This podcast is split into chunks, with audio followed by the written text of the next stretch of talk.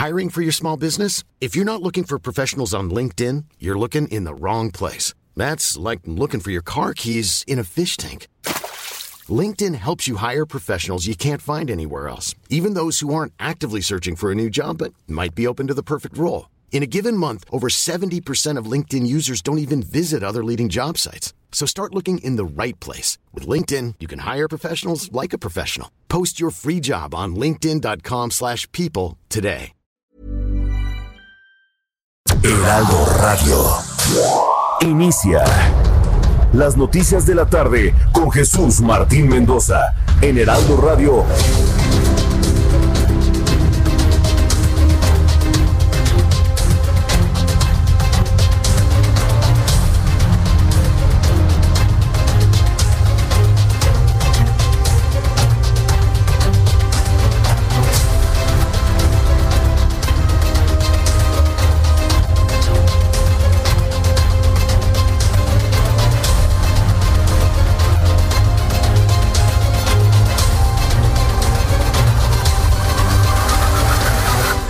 Las seis de la tarde en punto, hora del centro de la República Mexicana. Bienvenidos, muy buenas tardes. Iniciamos el Heraldo Radio de esta tarde del 31 de agosto del año 2020. Súbale el volumen a su radio que le tengo la información más importante hasta este momento. Sea usted bienvenido a las noticias en el Heraldo Radio en toda la República Mexicana. Por cierto, hoy sumándose nuevas frecuencias a esta gran señal de radio en todo el país. Más adelante vamos a darle la cordial bienvenida, la más cordial bienvenida a nuevo auditorio que se está uniendo en todo el territorio nacional. Súbale el volumen a su radio que le tengo la información más importante hasta este momento.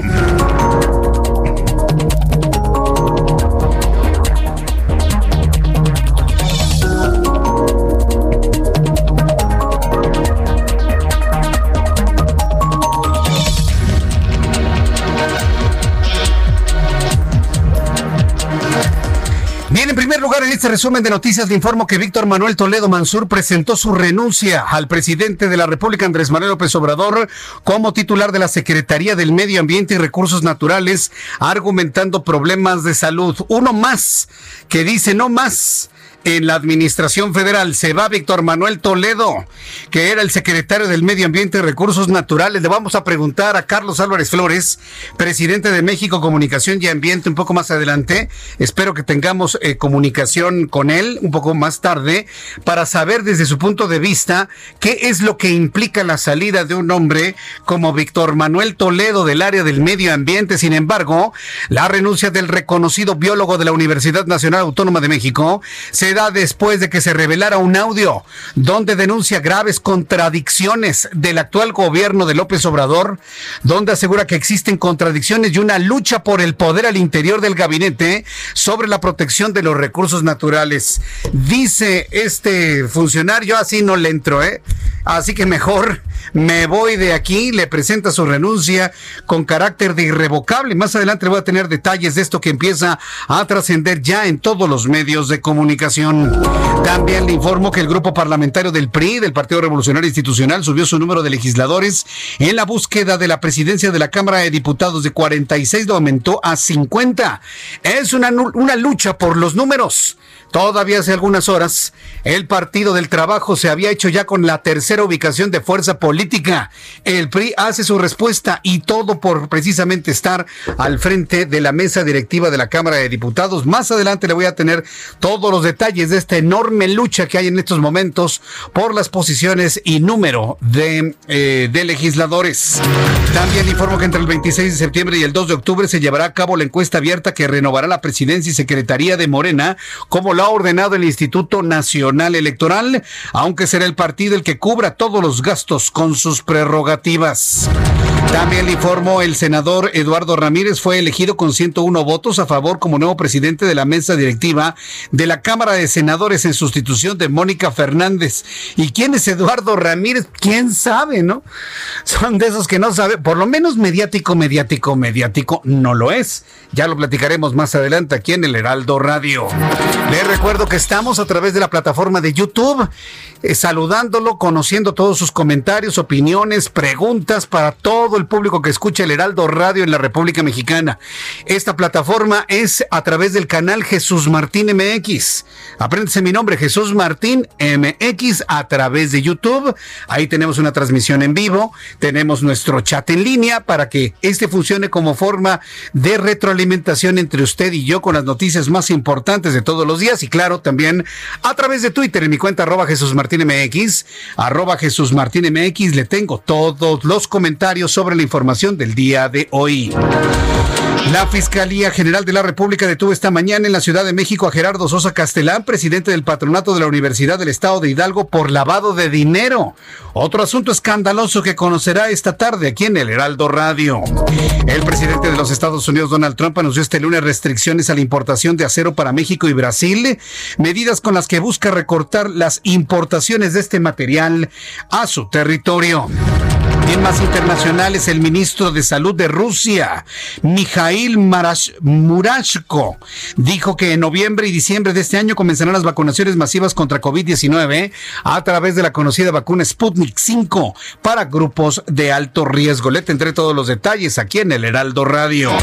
También informo que la Organización Mundial de la Salud llamó hoy a los gobiernos a dialogar con los manifestantes anti-COVID y recordó a los reacios a las restricciones contra la pandemia que el virus es real y es un virus que además de real mata. Le platicaré de esto más adelante aquí en el Heraldo Radio. Las seis de la tarde con seis minutos hora del centro de la República Mexicana. Le saluda Jesús Martín Mendoza. Vuelvo a decir mi nombre para las personas que por primera vez nos están escuchando en las nuevas emisoras que ya transmiten el Heraldo Radio en su localidad. Me da un enorme gusto el que usted nos reciba en su casa, en su lugar de trabajo, que digan, bueno, esta transmisión de radio es una transmisión de radio noticiosa que busca mantenerlo informado de todo lo que ocurre en el país, claro, al estilo que como lo hacemos en el Heraldo, con la entrega que lo hacemos en el Heraldo, con la mejor radio informativa que ha existido desde hace más de 40 años. Y hoy aquí, precisamente, en el Heraldo Radio. Vamos con todos nuestros compañeros reporteros corresponsales en la República Mexicana.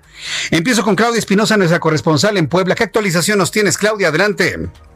Aquí es Jesús Martín, te saludo con gusto a ti a todos los amigos del Heraldo Media Group para darte a conocer que este día el gobierno de Puebla pues ya señaló cómo serán las festividades por el mes espacio. Habrá 13 ceremonias pues alusivas a las diferentes fechas conmemorativas y si habrá grito de la independencia, ya se ha reconfirmado, pero eh, bueno, únicamente se permitirá el paso de 400 personas en lo que es la Plaza Mayor de la ciudad de Puebla. 70 personas estarán dentro en el Salón de Cabildos del Palacio Municipal. Lo que no se ha establecido es la forma en cómo pues, se dará el paso de estas 400 personas para que se pueda mantener la sana distancia. El secretario de Gobernación, David Méndez Márquez, pues señalaba que se está trabajando de manera conjunta con el Ayuntamiento de Puebla y también con autoridades de protección civil para garantizar que no haya un foco de contagio, pero se confirma que aquí en Puebla sí habrá una ceremonia oficial del grito el mero 15 de septiembre. Es la información de ese pueblo. Muchas gracias por la información, eh, Claudia Espinosa. Muy buenas tardes. Hasta luego, muy buenas tardes.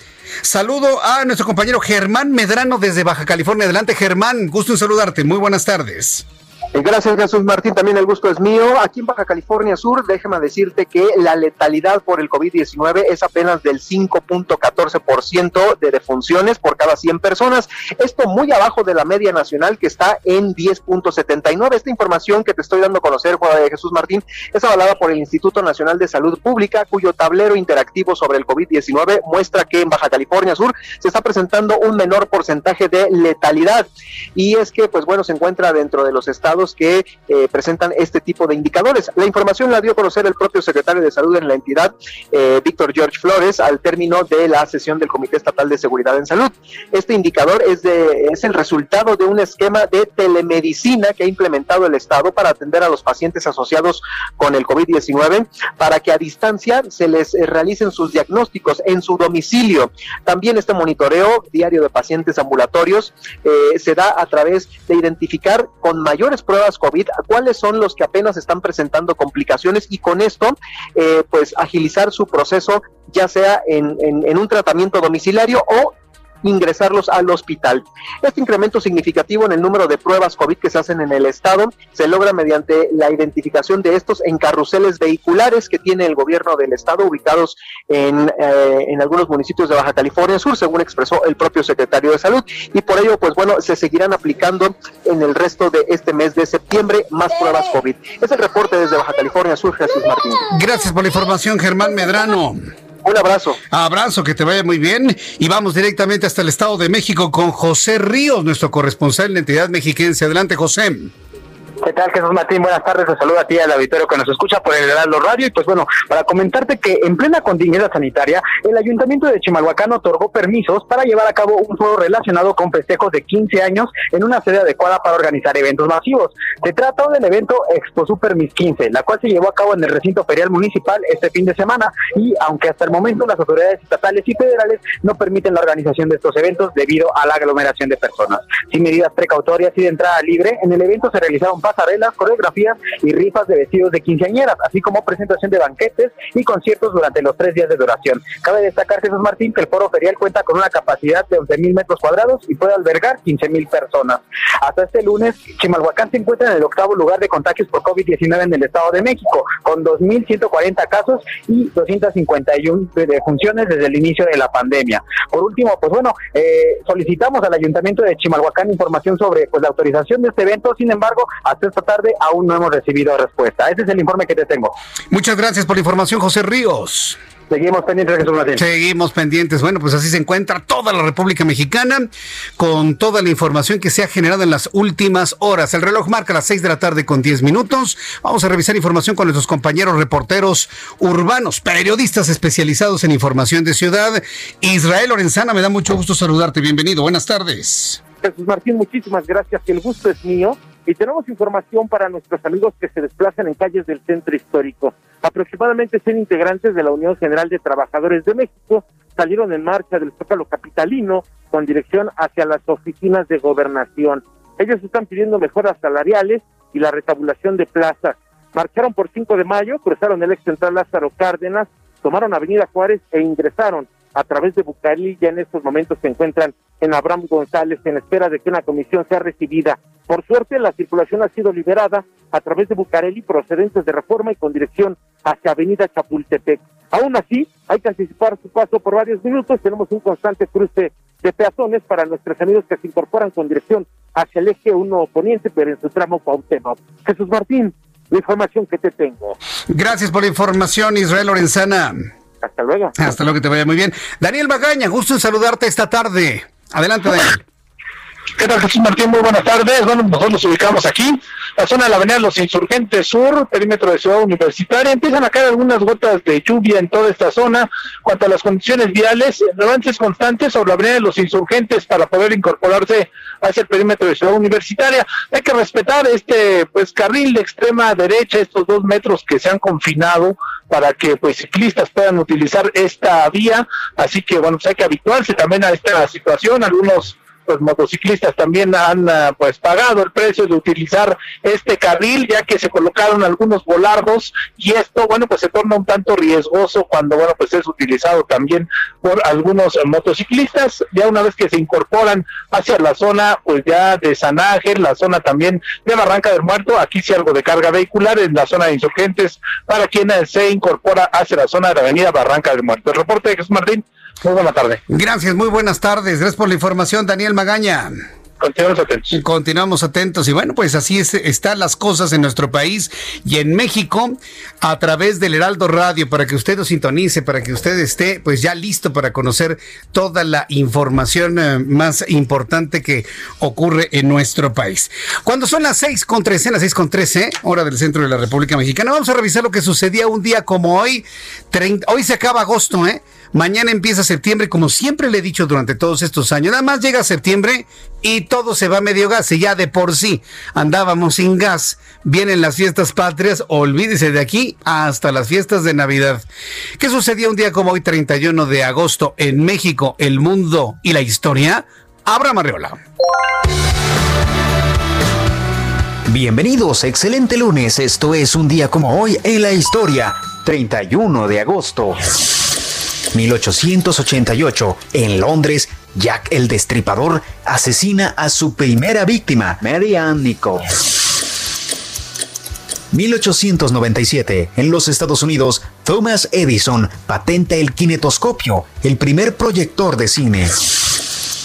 1936, el transatlántico británico Queen Mary consigue el título de la Banda Azul, que es una condecoración ofrecida al barco transatlántico capaz de cruzar todo el océano Atlántico en el menor tiempo posible. Ah, hijo, esas competiciones no me las sabía.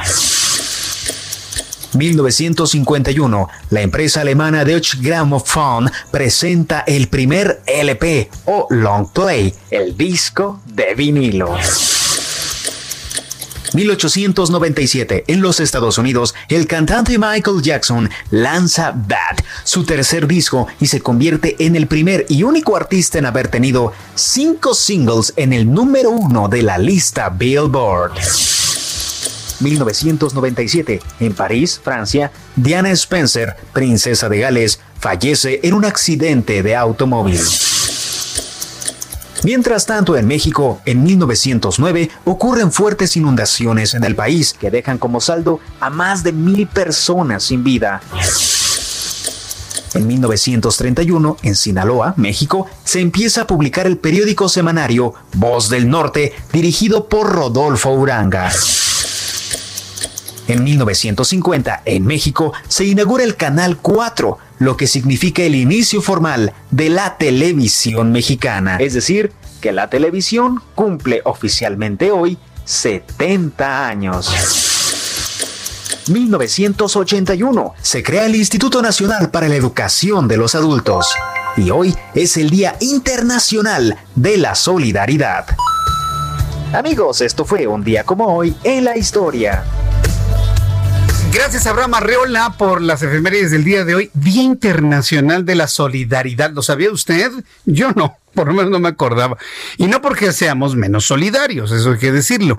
Simplemente yo creo que el mundo ha dejado de ser solidario en lo general. La humanidad ha dejado de ser solidaria. Y mire que para México, y sobre todo esto se lo comento a los más chavos que nos están escuchando, un saludo por cierto, ¿eh? ya a todos los chavos que están preparando su regreso a las universidades, aunque sea en línea, y que nos escuchan todos los días. Me han enviado mensajes, eh, nuestros amigos de la UNAM, les envío un fuerte abrazo. Eh, los más jóvenes no supieron que en algún momento en México la palabra solidaridad fue de las palabras más choteadas y más desgastadas.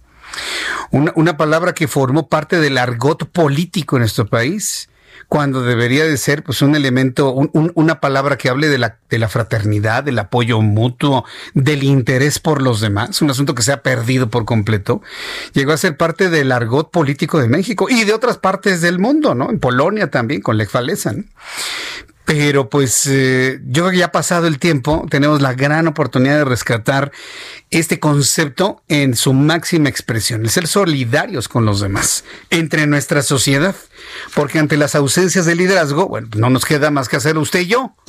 Yo ya me cansé de estar esperando que alguien haga las cosas, ¿no? Mejor las hacemos usted y yo entre nosotros y juntos salimos adelante de muchas cosas. Gracias, Abraham Arreola. Interesante lo que nos has compartido el día de hoy. Vamos a revisar rápidamente las condiciones meteorológicas para las próximas horas. ¿Va a llover? ¿No va a llover?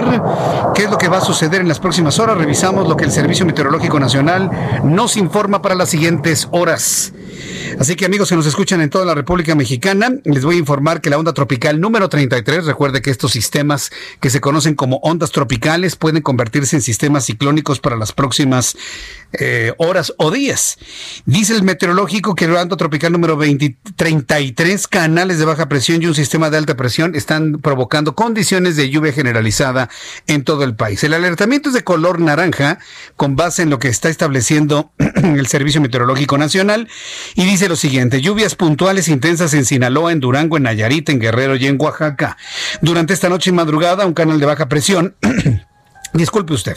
Sobre el norte, occidente y centro del país, en interacción con la inestabilidad de niveles altos de la atmósfera, van a originar lluvias intensas en Sinaloa, Durango y Nayarit, fuertes en Sonora, Chihuahua, Zacatecas, San Luis Potosí, Jalisco, Michoacán, además de fuertes en Aguascalientes, Guanajuato, Estado de México, Colima, acompañadas de descargas eléctricas y posible caída de granizo, las cuales podrán generar deslaves, desbordamientos de ríos e inundaciones. Por otro lado, la onda tropical número 33, que recorre el sur del país, provocará lluvias puntuales intensas en Guerrero y en Oaxaca.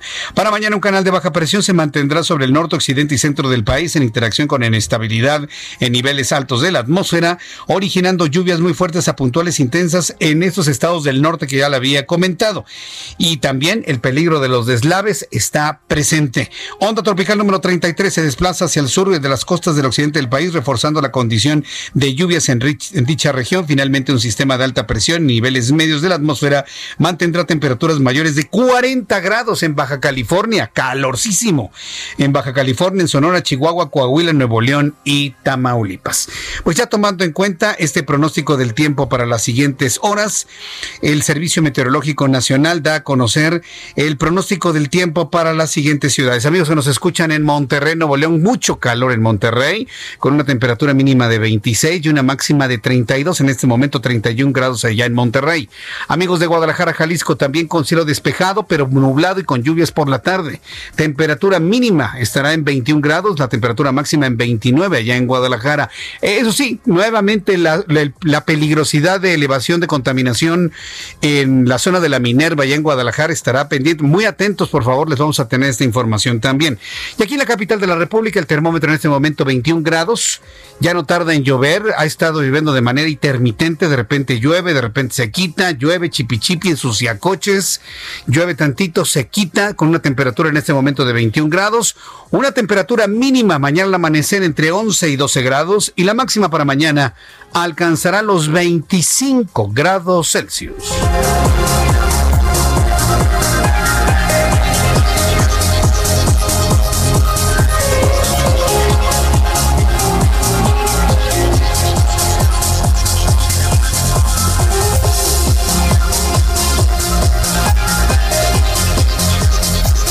Las 6 de la tarde con 21, las 6 de la tarde con 21 minutos hora del centro de la República Mexicana. Escuche usted el Heraldo Radio, le saluda Jesús Martín Mendoza.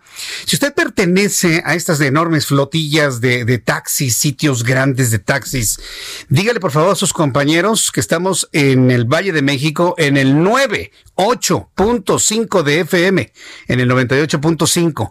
En Guadalajara estamos en el 100.3 de FM.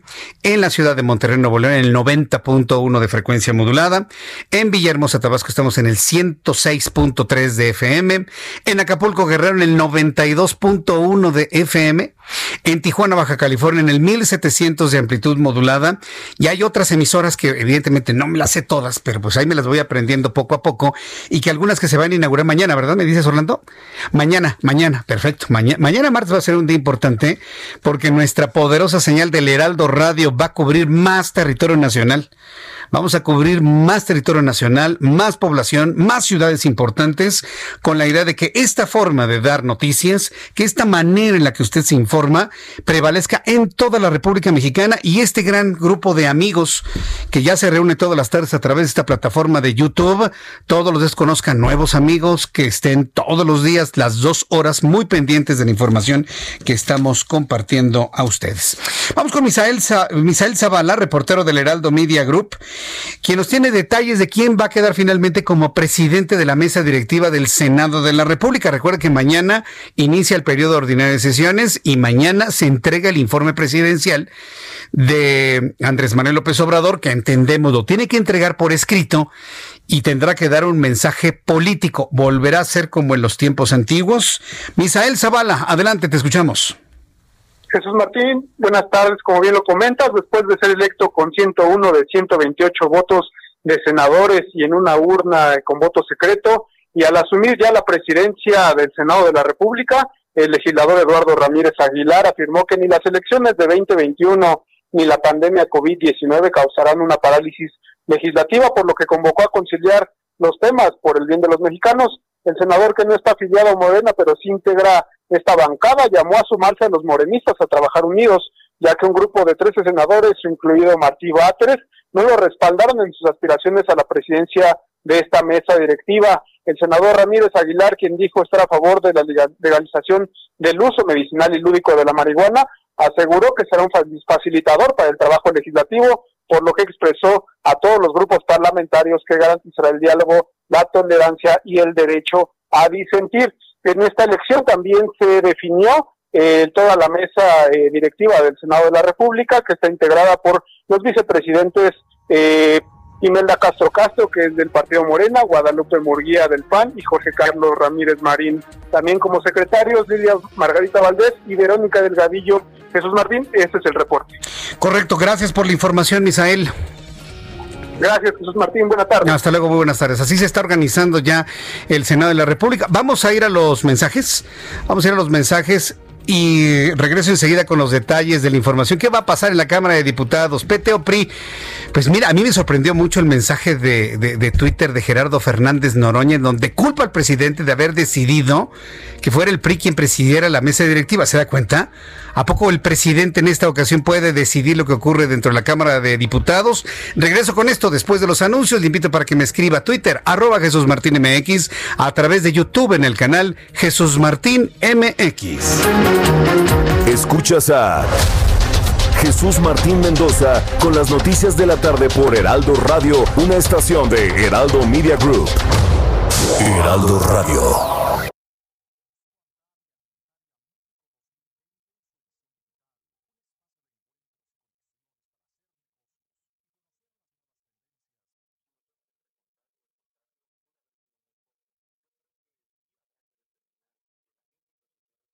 Heraldo Radio.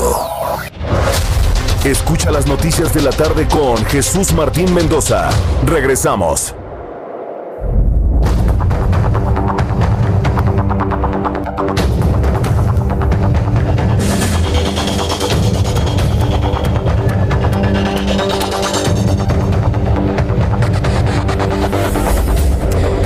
Las seis y media, las seis de la tarde con 30 minutos hora del centro de la República Mexicana. Le saluda Jesús Martín Mendoza a través del Heraldo Radio en toda la República Mexicana. Gracias por estar con nosotros, gracias por sus preguntas. Con toda confianza estamos platicando aquí en los espacios comerciales sobre algunas cosas, así que le invito para que me escriba en esta plataforma de YouTube, Jesús Martín MX.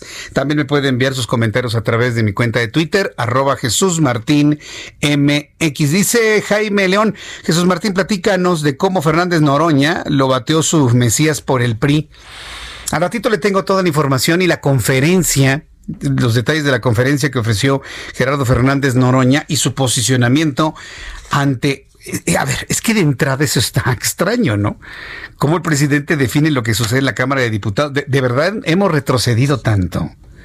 Hemos retrocedido tanto a tiempos del salinato hemos retrocedido a tiempos del salinato. En Salinas decía lo que se hacía en el Poder Judicial y en el Poder Legislativo.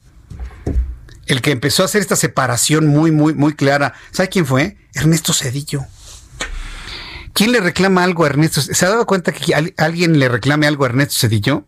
En absoluto.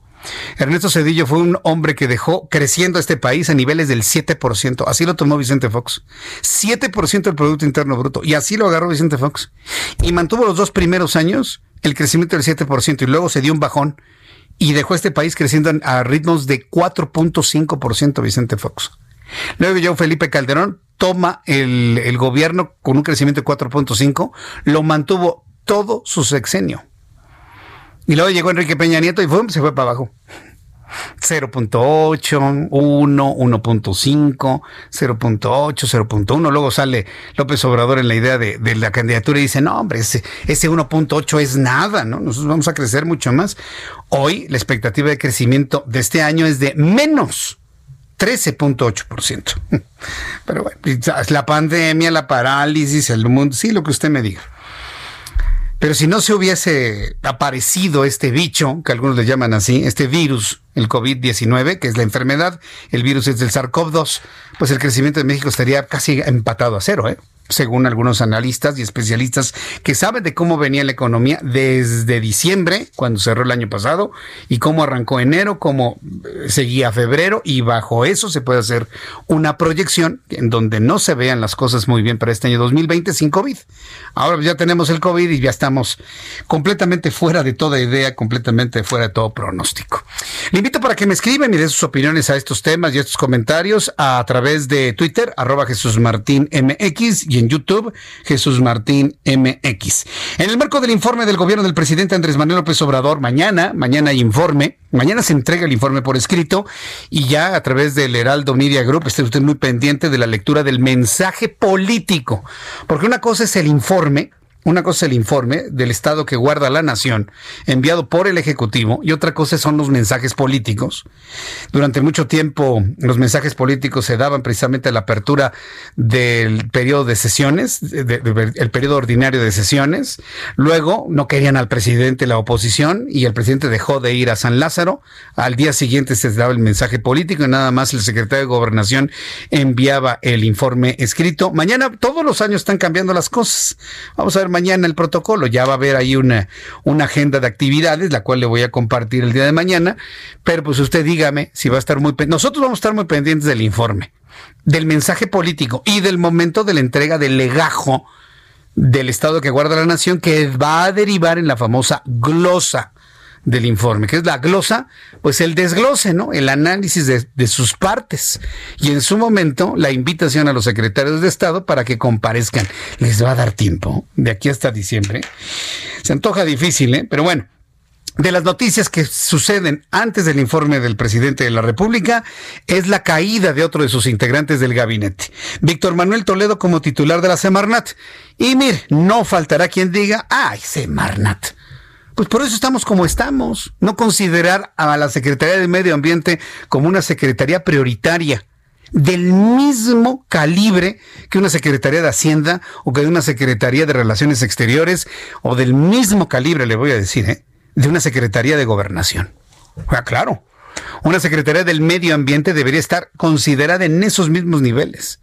Por eso nosotros la hemos elegido como la noticia principal porque un boquete en medio ambiente, pues de alguna manera no cumple con las expectativas y las promesas generadas de cuidado al medio ambiente que se generaron en el tiempo de campaña de la presente administración. El caso es que se va Víctor Manuel Toledo de la Semarnat. Se va. ¿Por qué se va? Argumenta motivos personales. Pero posteriormente se conoció acusaciones, eh, resquemores, incomodidades por lo que él considera una lucha por el poder interno y eso evidentemente no es nuevo, ni para usted ni para mí. Sabemos perfectamente bien que las patadas debajo de la mesa están en la mera espinilla ¿eh? y dolorosísimas. Víctor Manuel Toledo, biólogo por la Universidad Nacional Autónoma de México, presentó su renuncia a la Secretaría del Medio Ambiente eh, federal argumentando problemas de salud que lo aquejan. Esta renuncia se da tan solo unas semanas después de que se filtrara un audio en el que el propio Víctor Manuel Toledo criticó severamente al actual gobierno de López Obrador, denunciando una presunta lucha de poder al interior del gabinete. De esta manera, la Semarnat enfrentaría su segunda salida desde que López Obrador es presidente, esto tras la salida de Josefa González Blanco, a quien llegó a reemplazar Toledo Mansur en mayo de 2019 y que ahora dejará nuevamente vacante dicho cargo. Como que el medio ambiente no, no, no, no se nos da, no, no. Y menos, le voy a decir una cosa, ¿eh? y menos se le está dando a esta administración cuando en la política energética, cuando en la política energética se busca hacer predominar la gasolina, el carbón, el combustóleo como elementos para mover a la economía nacional. Debe usted saber, ya platicamos alguna vez sobre el carbón. ¿Por qué esta administración le está apostando al carbón? ¿Sabe por qué? Porque el petróleo ya no nos va a alcanzar ni 50 años, el que tenemos, ni 50 años. Y las reservas de carbón probada en la región carbonífera de Coahuila, ¿sabe para cuánto nos aguanta? Entre 200 y 250 años. Es decir, tenemos más carbón que petróleo. Y pues hay quien le ha apostado, no nada más en México, hay países como Alemania, hay países como Japón, China sobre todo, que han vuelto a ver hacia el carbón debido a la tecnología que ya existe de filtrado de emanaciones producto de la quema o de la utilización del carbón. que prácticamente eliminan todo tipo de, de dioxinas, furanos, cenizas, azufres, residuos a la atmósfera. Mire, de que eso verdaderamente funcione al tiempo, pues no lo sé. Pero se les está visualizando el carbón como una opción ante la falta de combustibles derivados del petróleo. Pero volvemos a lo mismo. La apuesta de la presente administración es regresar a esos combustibles. Por eso la política energética de López Obrador es completamente distinta a la que se venía promoviendo hace algunos años, en donde las energías renovables, si usted quiere, hasta por presiones de grupos ambientalistas a nivel mundial, ya habían crecido de manera significativa en México. No se olvide que también los ambientalistas, también quienes promueven las energías entre comillas limpias, y digo entre comillas porque, por ejemplo, para crear una hidroeléctrica tiene usted que inundar una, ciudades completas, ¿eh? Entonces tiene eso evidentemente su costo. Entonces los que promueven las energías limpias como las hidroeléctricas, las eoloeléctricas y todas las, las plantas solares también traen su agenda. También traen su industria. También quieren vender equipamientos, motores, equipos para poder generar una economía con base en las energías limpias. Entonces tampoco crea que es así un por arte de magia, ni mucho menos. Mucho de eso está en la discusión que se ha generado sobre el tema del medio ambiente y por eso ya van dos secretarios de medio ambiente que se van porque nomás no se le ve ni pies ni cabeza, ¿no? De por dónde vamos a ir en el tema medioambiental.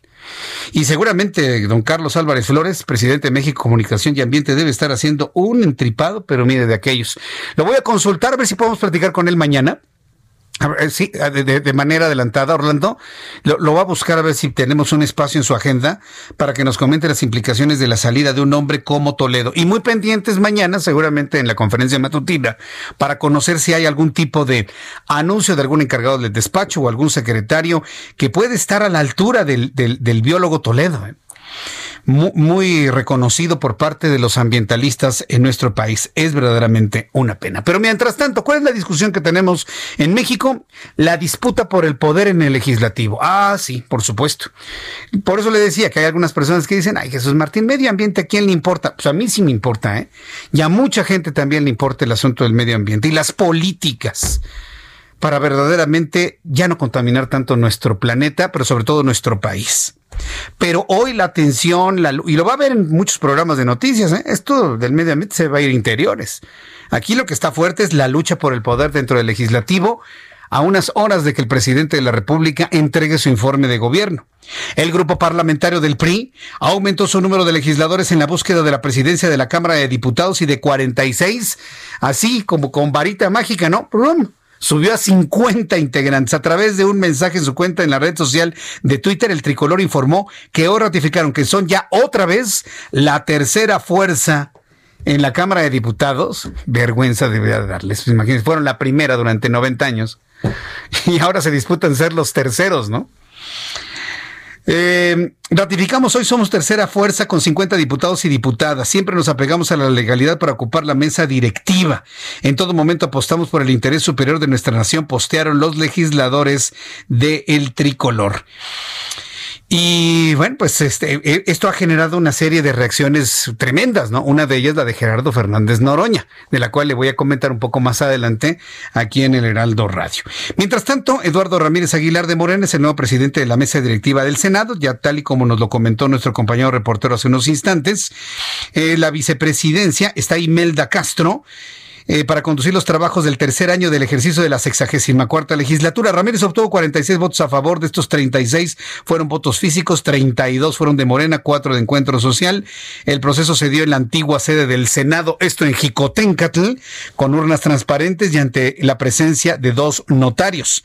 Por su parte, Lilia Margarita Valdés y María Merced González fueron elegidas como secretarias de la mesa directiva. Por lo menos ya el Senado ya está armado antes de ser votado como nuevo presidente de la mesa directiva del Senado, Eduardo Ramírez, quien militó por 13 años en el Partido Verde Ecologista, llamó mentiroso en un acto público al presidente de la República, Andrés Manuel López Obrador, por decir que en Chiapas se condicionaban los, programas sociales. ¿Quiere usted escucharlo? Tenemos el audio, escúchelo usted. Aquí en esta tierra, un hombre que vino a descalificar al gobierno de Manuel Velasco Cuello. Y iba a decir que aquí se condicionaban los programas sociales. Pero yo le voy a contestar al día siguiente en Mapastepec. López Obrador es un mentiroso. Que no ven aquí, que no ven aquí a insultarnos. Nosotros queremos paz y vamos a defender nuestro partido. Y vamos a defender a nuestro partido. Bueno, este hombre que se lanzó con todo, por supuesto, que se lanzó con todo eh, hacia el presidente de la República, hoy soy el presidente de la mesa directiva del Senado de la República. No, si le digo que se va a poner, se va a poner buenísimo, ¿eh? se va a poner bastante bueno. Evidentemente, todas estas, estas eh, conformaciones configuraciones, quiero decir, políticas, pues eh, van a dar materia de muchos análisis y de muchos comentarios en los próximos días. Ya son las 6.43, las 6 de la tarde con 43 minutos hora del centro de la República Mexicana. Otro de los temas que seguramente serán muy comentados durante la entrega del informe y el mensaje político de mañana del presidente López Obrador son los resultados en materia de seguridad. ¿Cómo llega López Obrador? ¿Cómo llega el presidente a su segundo, segundo, eh, olvídense los otros, su segundo informe de gobierno en materia de seguridad? Hoy aparecieron en varios diarios de circulación nacional estadísticas de si se han eh, asesinado más personas, más del doble que en tiempos de Felipe Calderón, y se le sigue culpando a Felipe Calderón de una guerra, cosas por el estilo, me ha tocado ver el día de hoy. ¿Quién mejor para hablar sobre ello que Gerardo Rodríguez, nuestro analista político, experto en seguridad, columnista del Heraldo de México? Estimado Gerardo, gusto en saludarte, bienvenido, muy buenas tardes. Muchas gracias, Jesús Martín. Eh, pues sí, yo creo que uno de los grandes temas que serán analizados en cuanto tengamos el documento final que se entregó para impresión y que será entregado mañana al Congreso de la Unión, pues son las estadísticas de seguridad. A, este pobre eh, autor y de esta columna de Seguridad Nacional, me llegó un adelanto de lo que se está eh, perfilando en el Gabinete de Seguridad, que serán las estadísticas que presentarán en este segundo informe. Y es una interpretación que obviamente es favorable para ellos. Prácticamente todos los delitos federales y de el fuero común Jesús Martín tuvieron una baja considerable en estos seis meses de pandemia, de enero a julio. Y son, son, son datos muy considerables que hay que decirle a tu auditorio. Por supuesto que refleja eh, la baja de movilidad de los ciudadanos, eh, la baja la reducción en actividad económica, la reducción en el uso del transporte público y de los transeúntes en las calles, que es eh, donde principalmente se cometen delitos en contra de los ciudadanos.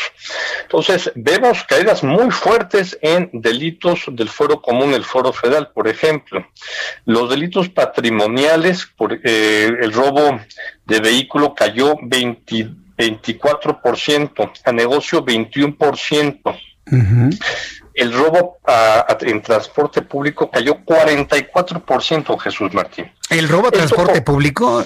Esto, comparando el mismo periodo de seis meses de enero a julio 2020 con el de enero a julio del 2019 es una caída muy importante, pero hay otra variable que tenemos que tomar en cuenta y que nos está diciendo. Por eso en mi columna de hoy le llamo los claroscuros de estas cifras de seguridad, que es que muchos eh, mexicanos no pudieron denunciar por las vías tradicionales ante los ministerios públicos, por ejemplo. Entonces, eh, pero por ejemplo, el robo de hidrocarburos cayó 52%.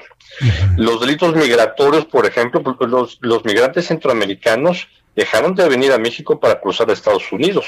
Cayó 60% la detención de inmigrantes o de delitos migratorios. ¿Qué es eso? Delitos contra la salud, todo el tema de narcotráfico, 13%. Entonces son cifras muy, muy significativas. El, el único delito que no cayó, los únicos dos delitos que me preocupan que no cayeron y que siguieron al alza, una tasa marginal es homicidio doloso, que aumentó un 1% eh, aproximadamente, y feminicidios que aumentó 5%, Jesús Martín. Este son es reflejo de esta de esta situación extraordinaria que vivimos los mexicanos estos seis meses. Entonces, eh, me parece que el gabinete de seguridad, sobre todo el secretario Durazo, cuando se ha llamado a la glosa del informe, es decir, a esta comparecencia que van los secretarios de Estado ante el Congreso para para informar sobre el estado que guardan sus carteras, eh, sus despachos, eh, tendrá, eh, tendrá buenas cifras que dar el secretario Durazo, sobre todo en el marco que, seguramente se va a lanzar a la gubernatura de Sonora, tiene que renunciar en noviembre con base en la constitución de Sonora. Pero mi, sugerencia, y con eso termino Jesús Martín, el gabinete tiene que ser sumamente cuidadoso en no cantar victoria, de no decir que son cifras alegres. Tienen que tener mucho cuidado porque es probable que con el regreso a la normalidad regrese a la normalidad la delincuencia común, no solamente la organizada, y, se, y, que volvamos a ver el reflejo de las instituciones de seguridad y de justicia que están colapsadas en el Estado mexicano y en los gobiernos locales también. Eh, estoy revisando precisamente tu columna. Hoy quiero invitarle a que lea la columna de nuestro compañero Gerardo Rodríguez, página 13 del Heraldo de México el día de hoy.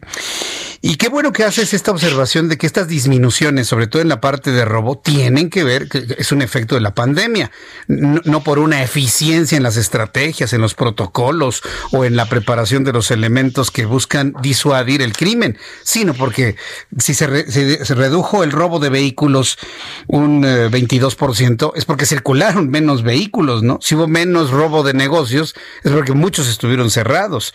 y me parece que esto es importante señalarlo porque además, Gerardo, tú lo sabes, del dato duro que tú nos estás presentando y que se va a difundir el día de mañana y que tú lo presentas de primera mano en exclusiva en tu columna y en este espacio, a la percepción, híjole, puede pasar hasta meses, ¿no? De que se empate el dato duro con la percepción de una ciudadanía. Hoy la ciudadanía sigue insistiendo en que estamos más, eh, la situación es más difícil en cuanto a seguridad en las calles que hace mucho tiempo. ¿Cuánto tiempo crees que pase para que la percepción sea igual al, dato duro que nos has compartido? Eh, es una gran pregunta de doctorado. Eh, mira, yo creo que eh, todavía la seguridad era el principal problema que señalaban los mexicanos. El empleo, la situación económica, en las últimas encuestas del INEGI estaban por abajo de la seguridad.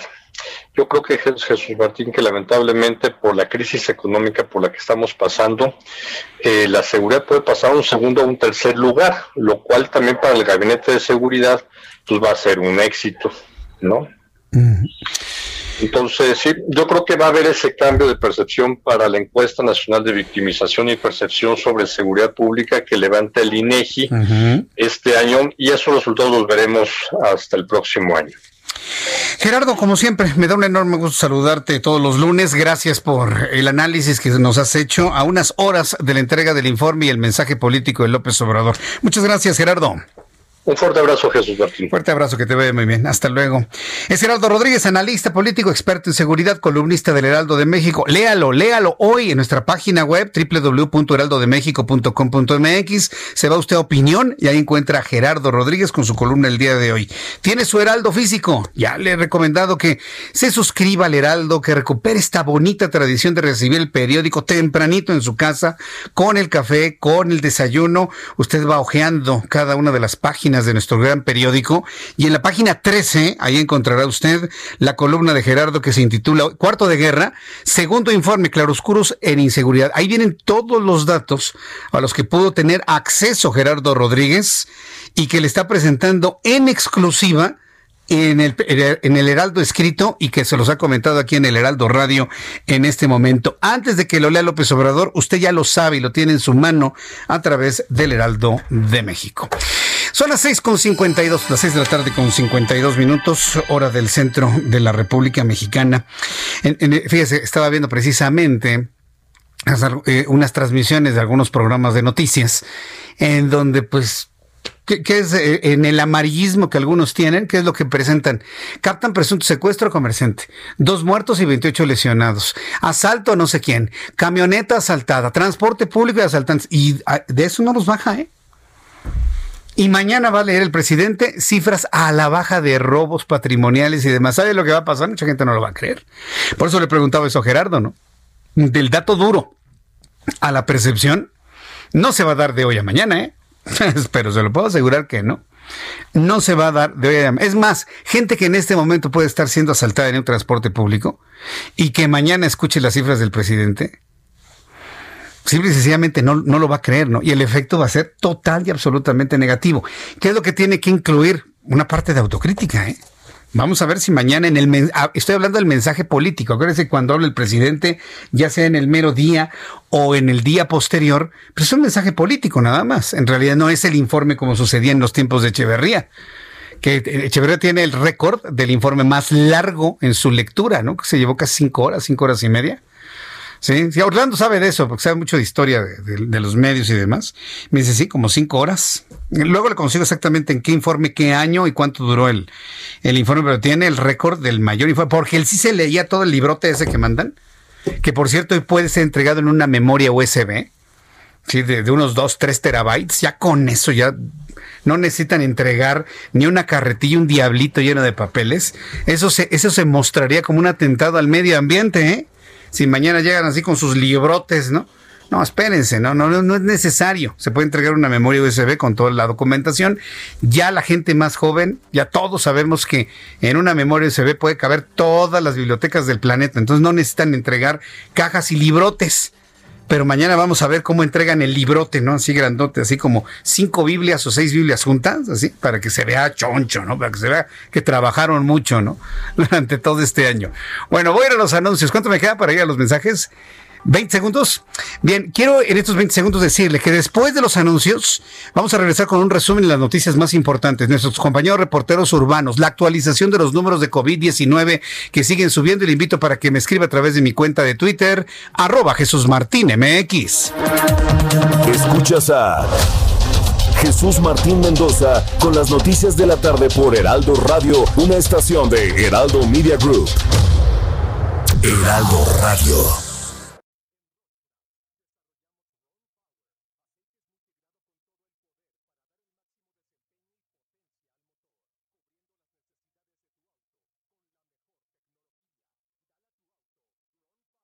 Radio. La HCL se comparte, se ve y ahora también se escucha. Escucha las noticias de la tarde con Jesús Martín Mendoza. Regresamos.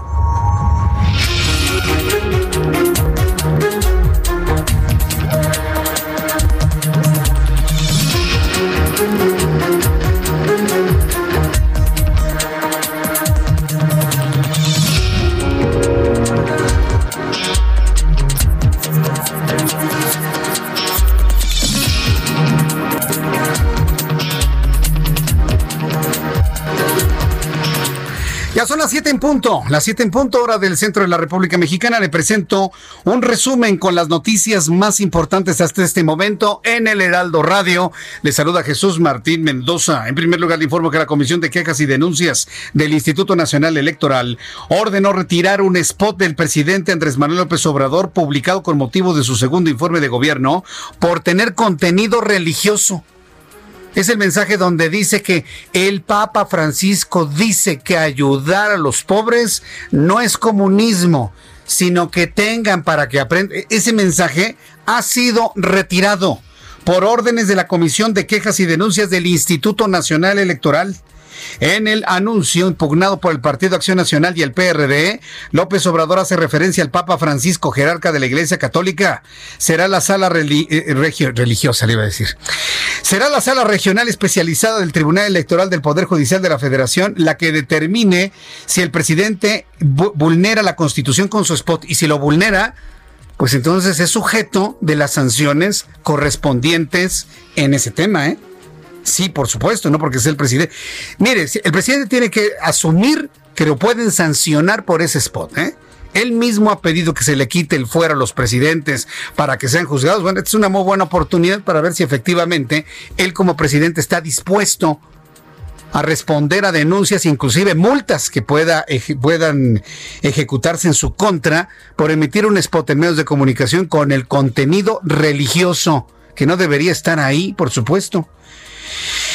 En otras noticias de este resumen, la Secretaría de Economía reveló la cancelación del cargo de subsecretario de Minería a partir del 1 de septiembre, es decir, a partir de mañana, a través de un comunicado.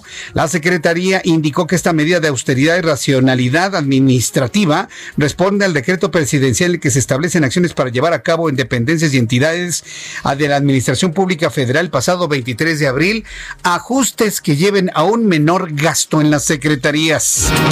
También informo que el presidente de este país se reunió con los familiares de los trabajadores que quedaron sepultados al interior de la mina Pasta de Conchos hace 14 años, 14. Hace 14 años se comprometió a sacarlos. Poquito faltó para decir los voy a sacar vivos. ¿eh? Qué bárbaro. ¿Cómo, cómo, ¿Cómo puede abrir una herida como esa? Pero en fin, que yo tenía entendido era una tarea de Luisa María Alcalde, secretaria del Trabajo. Bueno, hoy el presidente se comprometió, le prometió a las familias que van a rescatar los cuerpos. Yo no sé cómo le va a hacer. Esa mina explota con nada más meterle una pala, pero se comprometió a ello. Tras la reunión con el presidente López Obrador, la secretaria del Trabajo, Luisa María Alcalde, informó que se ofreció una indemnización de 3.7 millones de pesos por cada familia por la pérdida de su familiar eso es muy diferente. Vamos a escuchar lo que dijo la secretaria del Trabajo. El Servicio Geológico Mexicano dijo cuatro años, pero se va a hacer absolutamente todo lo posible a través de la CFE, de la Comisión Federal de Electricidad, quien se encargaría de hacer este rescate para poder aportar los plazos lo más posible. Entonces vamos a hacer todos los esfuerzos y los recursos para el caso de reparar daños, de hacer justicia, están disponibles. Entonces eso fue lo que hablamos con las familias. Eso fue lo que hablaron con las familias, la secretaria del Trabajo y Previsión Social, ella mucho más aterrizada, ¿eh? Sí, yo veo que las mujeres como que más aterrizadas, vamos a hacer lo posible, ¿eh? No sé si en cuatro años, pero vamos a hacer lo posible. Mientras que el presidente, les prometo que los vamos a sacar. No, no, espérese, presidente. Usted no sabe, técnicamente no sabe cómo está esa, esa mina. Para quien crea que nada más explotaron y la abandonaron, eso no es cierto. Llegaron inclusive hasta expertos internacionales para poder ver la posibilidad de ir al fondo donde se encuentran estos hombres, estos 63 mineros, y determinaron que es imposible, porque no están en una oquedad, están completamente cubiertos por tierra, por carbón, que evidentemente junto con el gas grisú, créame, no van a encontrar, no van a encontrar ni osamentas. Pero bueno, déjele al presidente que siga prometiendo esas cosas. Hoy Luis María Alcalde fue mucho más aterrizado. Vamos a hacer lo posible, pero por lo pronto, miren, 3.7 millones de pesos a cada familia por la pérdida de su familiar. Mientras tanto, el secretario general de las Naciones Unidas, Antonio Guterres, señaló hoy que la pandemia de COVID-19 agudizó la inquietud, la inequidad entre hombres y mujeres y revirtió décadas de avance limitado y frágil en la igualdad de género los derechos de las mujeres. Esto se ha dicho desde la ONU. Advirtió que sin una reacción al respecto, nos arriesgamos a perder una generación o más de muchos avances, está advirtiendo la Organización de las Naciones Unidas. La humanidad y este planeta en total retroceso. Alguna vez se lo había dicho, ¿eh? que estamos en una, en una regresión total. Yo pienso que a tiempos oscurantistas. Ya lo, vamos a platicar porque ya estoy a raya también en lo filosófico, filosófico. Lo platicaremos también aquí en el Heraldo. Y le informo que el candidato demócrata a la Casa Blanca, Joe Biden, acusó hoy al presidente de Estados Unidos, Donald Trump, de fomentar la violencia en los Estados Unidos y pidió acabar con los disturbios. En un acto de campaña en Pittsburgh, Pensilvania, Joe Biden aseguró que Trump no puede detener la violencia porque durante años la ha fomentado. Saben que él crea que pronunciar las palabras ley y orden le hacen fuerte, pero su fracaso en pedir a sus seguidores que dejen de actuar como una milicia armada en ese país muestra la debilidad eso dice Biden el día de hoy en sus declaraciones. Y el reloj marca las 7.6. La temperatura se mantiene en 20 grados en, el centro de la República Mexicana. Le invito para que se quede con nosotros. Le saluda Jesús Martín Mendoza.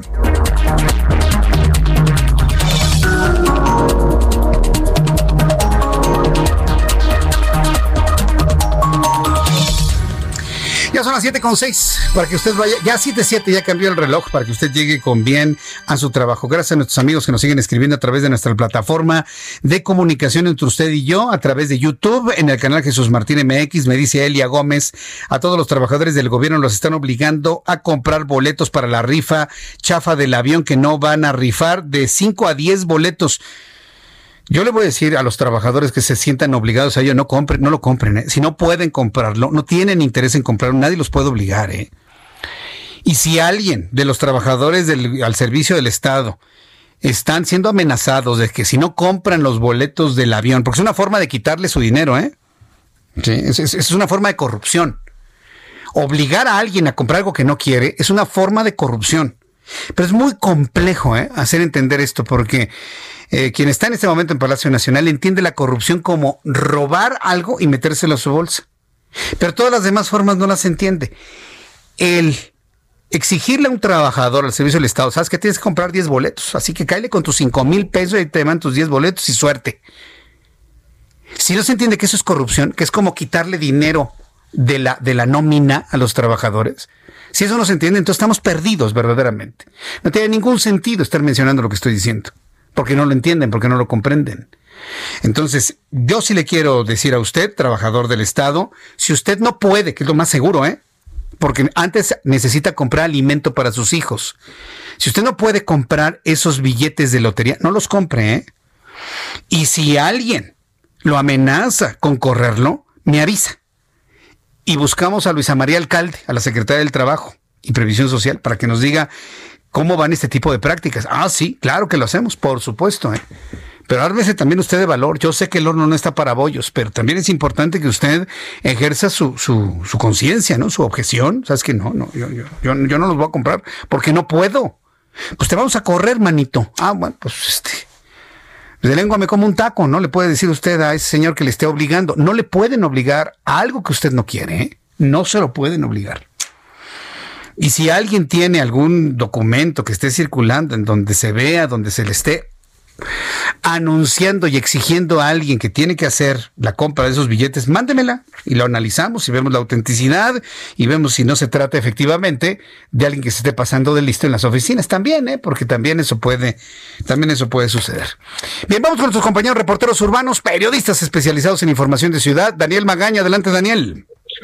¿Qué tal, Jesús Martín? En este momento nos ubican en la zona del eje 6 sur, en la calle de Isabela Católica. Una carga vehicular, las personas que avanzan ah, pues, presente en la colonia del Valle y utilizan este eje vial para trasladarse hacia el oriente de la capital. Al llegar un poco más adelante también hacia la zona de la avenida Plutarco o Elías Calle, ligera carga vehicular pero a partir de aquí el avance es bueno, las personas que se incorporan tanto a la zona de la avenida Andrés Molina Enríquez como un poco más adelante hacia el eje troncal metropolitano, el eje 3 Oriente en este tramo, la avenida pues ya Francisco del Paso y Troncoso. El reporte, muy buen día. Gracias Daniel por la información, muy buenas tardes. Continuamos atentos. Vamos con Israel Lorenzana, ¿dónde te ubicas Israel? Jesús Martín, gracias. Nosotros tenemos información del perímetro de la alcaldía Venustiano Carranza. Exactamente el circuito interior, Boulevard Puerto Aéreo, con dirección hacia la raza. Asentamientos considerables para nuestros amigos que se incorporan hacia Avenida Oceanía, la Avenida 608. Nada para abandonar esta arteria. El eje 2 Norte puede ser la alternativa para incorporarse a reforma. En el sentido opuesto, también asentamientos, carriles centrales en el tramo Río Consulado, a partir de insurgentes y por lo menos hasta la zona del Oriente 172. Aquí tenemos maniobras de ascenso y descenso por parte de del transporte público. No hay que abandonar esta arteria, Jesús Martín. El eje 3 Norte con sus diferentes nombres pueden ser la opción para incorporarse al perímetro de Aragón. Jesús Martín, la información que te tengo. Muchas gracias, Israel. Hasta luego. Hasta luego, que te vaya muy bien. Bueno, pues eh, vamos directamente con nuestra corresponsal. Fíjese, es la, es la, primera vez que platicamos con ella, ¿verdad? Es Carla García. Ella es nuestra, Carla Benítez, perdóname. Es Carla Benítez. Ella es nuestra, la estoy conociendo apenas, es nuestra corresponsal en Acapulco, Guerrero. Recuerde que en Acapulco, cuando usted se vaya a Acapulco, nos puede sintonizar en el 92.1 de frecuencia modulada. Estimada Carla, bienvenida al Heraldo Radio. Me da mucho gusto saludarte y darte la bienvenida a nuestro programa de noticias. Carla.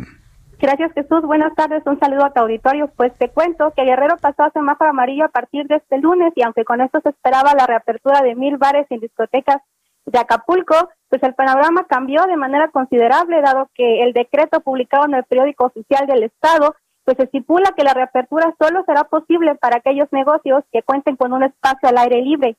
Y es que, de acuerdo al presidente de los bares y restaurantes de la zona costera del puerto, Jesús Javier Rojas, solo el 10% de estos negocios cumple con estas especificaciones, por lo que el otro 90% permanecería cerrado y no podrán reabrir pues, sus puertas a partir de este martes primero de septiembre, aunque debo decirte que hay algunos bares que ya han empezado a abrir sus pues ahora sí que sus puertos se han iniciado con la vida nocturna otra vez en la ciudad. Pues una, una situación sí un tanto complicada, dado que desde el cierre del pasado marzo hasta la fecha, las pérdidas ascienden a 30 mil millones de pesos, según lo señalado por Alejandro Signe, presidente de la Cámara de Comercio del Estado, por lo que los dueños de estos establecimientos han tenido que recurrir a sus fondos de jubilación para solventar algunos de sus gastos, ya que hasta ahora, según ellos señalan, pues no han recibido ningún apoyo económico de parte de ninguna de las órdenes de gobierno. Y es que cabe pues recordar que la mayoría de las familias en la ciudad dependen de la vida nocturna y turística que hay en el municipio. Eso en la parte económica, pero al mismo tiempo de alguna forma la medida permitiría mitigar los contagios en la ciudad que pues solamente en Guerrero hasta hoy se acumulan 14.739 contagios y 1.600 muertes por coronavirus, de las cuales debo decirte que Acapulco sigue encabezando la lista con los contagios activos. Oye, Carla, entonces, eh, ¿dónde están más fuertes los contagios? ¿En, ¿En, el Acapulco de la Bahía? En el, Acapulco de Diamante y la Barra Vieja? ¿En el Acapulco que conecta hacia, hacia Caleta y hacia el pie de la cuesta? ¿En, qué parte de Acapulco? O, en la zona urbana? ¿En dónde está más eh, intenso la transmisión del COVID-19 allá en Acapulco?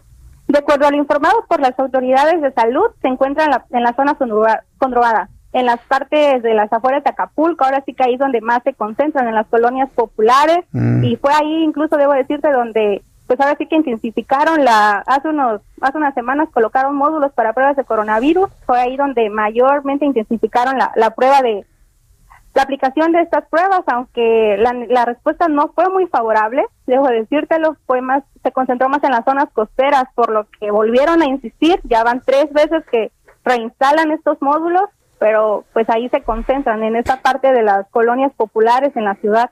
Estas, eh, antes de entrar al Maxi Túnel, ¿no? Cuando uno llega a la última caseta y va rumbo hacia el Maxi Túnel, hay colonias que inclusive han destacado por ser este algo peligrosas, ¿no, Carla? Ahí es donde está concentrado la mayor cantidad de contagios de COVID. En la parte así es, en esa, en esa zona, de entrada hacia Acapulco, o sea, eh, pasando la caseta de la venta, como si fuese entrada a la ciudad, ahora sí que en esa parte. Ya ahí es donde se encuentran y como mencionas tú, pues esa zona ha destacado también principalmente por los altos índices de violencia.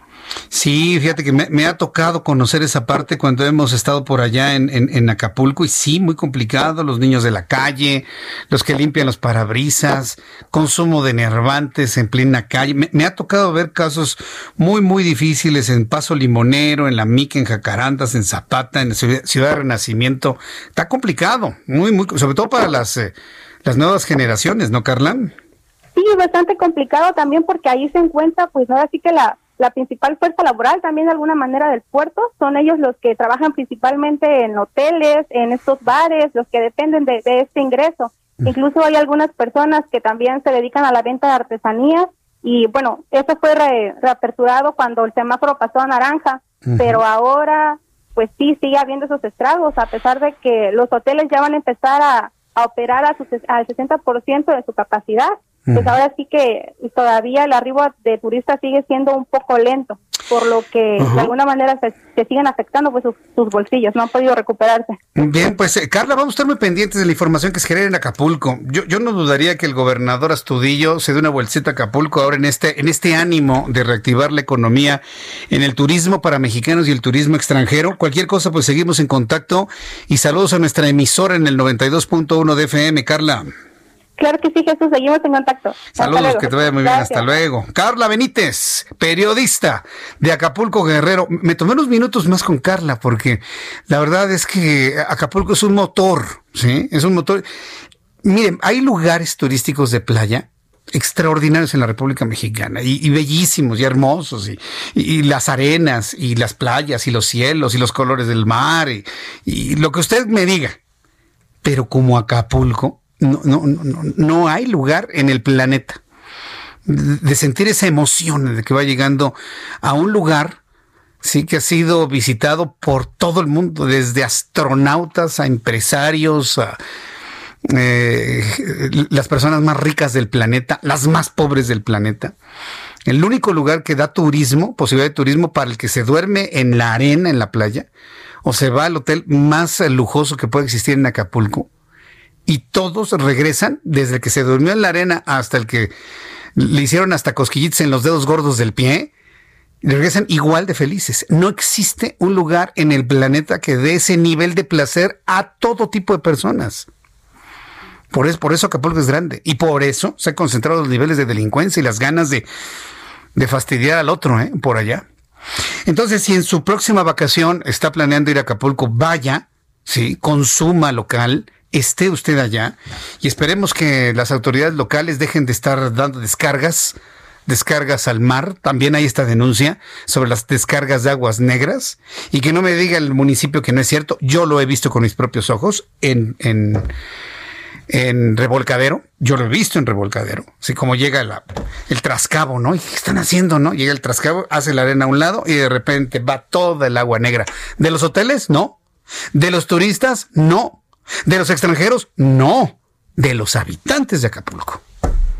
Ah, sí. Y queda la arena y el mar lleno de pañales, toallas femeninas, cáscaras de plátano, excrementos humanos por todo. No, no, no, es una cosa espantosa. Yo lo he visto. Sí, claro. Entonces, cuando yo veo las declaraciones de la presidenta municipal que eso no es cierto, que es un montaje, no, espérenme. No, no, no, discúlpeme. Pero no, eh, alguien no le está dando la información correcta, ¿eh? Al municipio de Acapulco. Alguien está mintiendo por ahí. Yo lo he visto con mis ojos.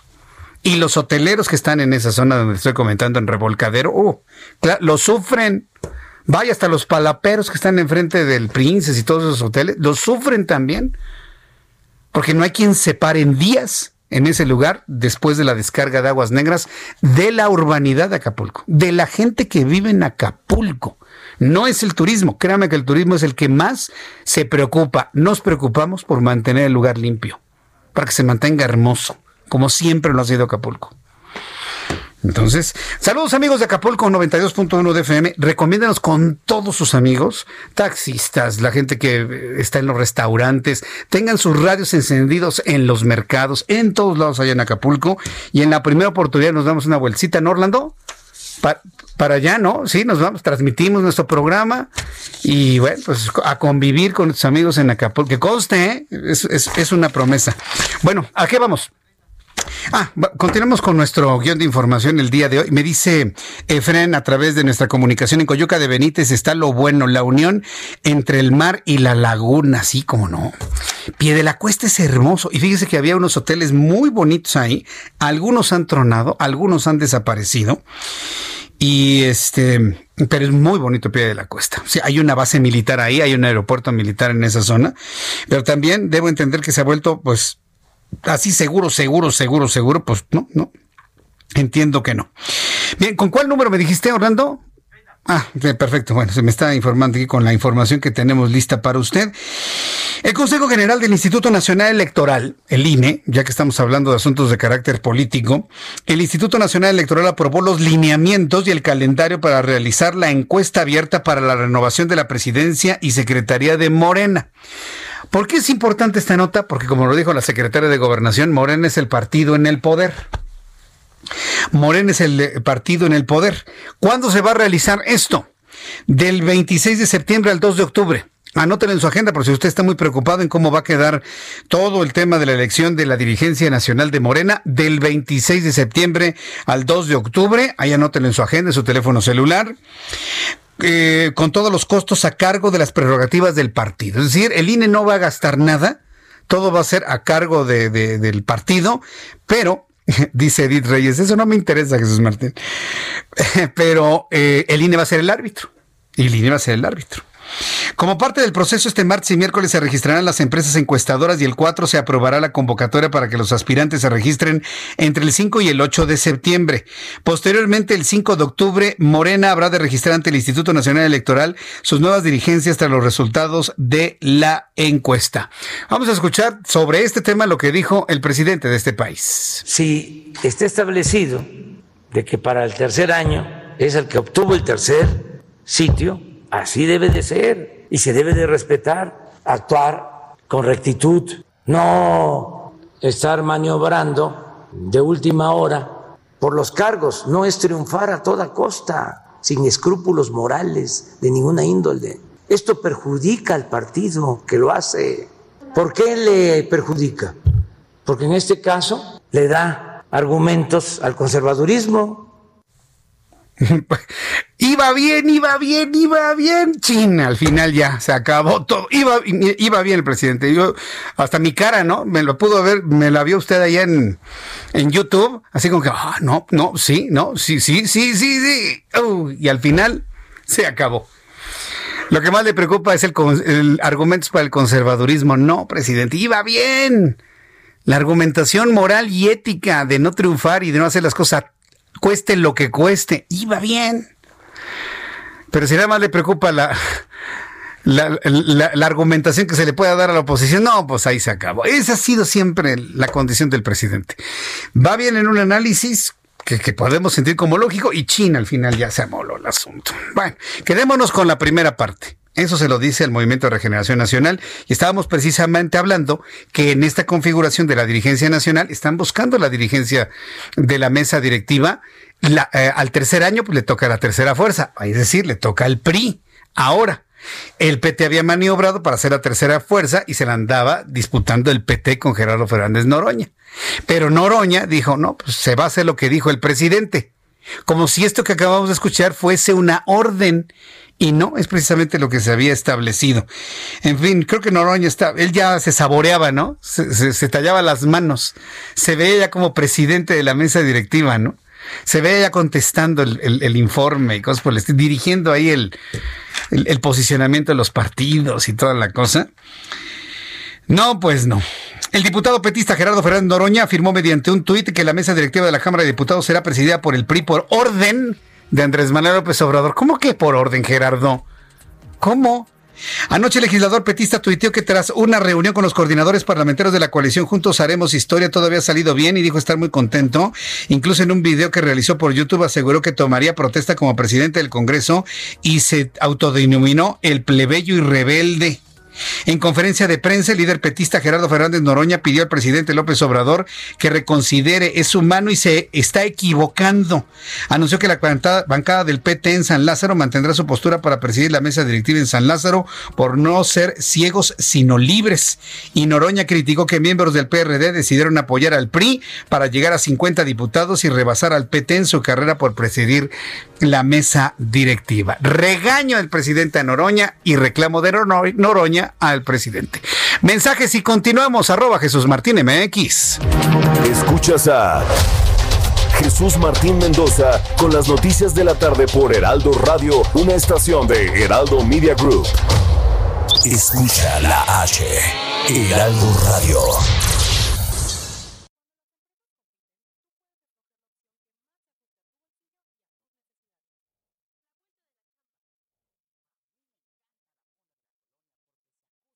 Heraldo Radio, la H que sí suena y ahora también se escucha.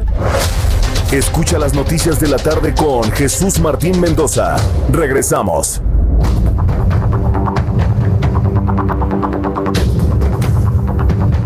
Son las siete y media, las siete y media hora del centro de la República Mexicana. Está fluyendo en este momento la información sobre los datos de COVID-19.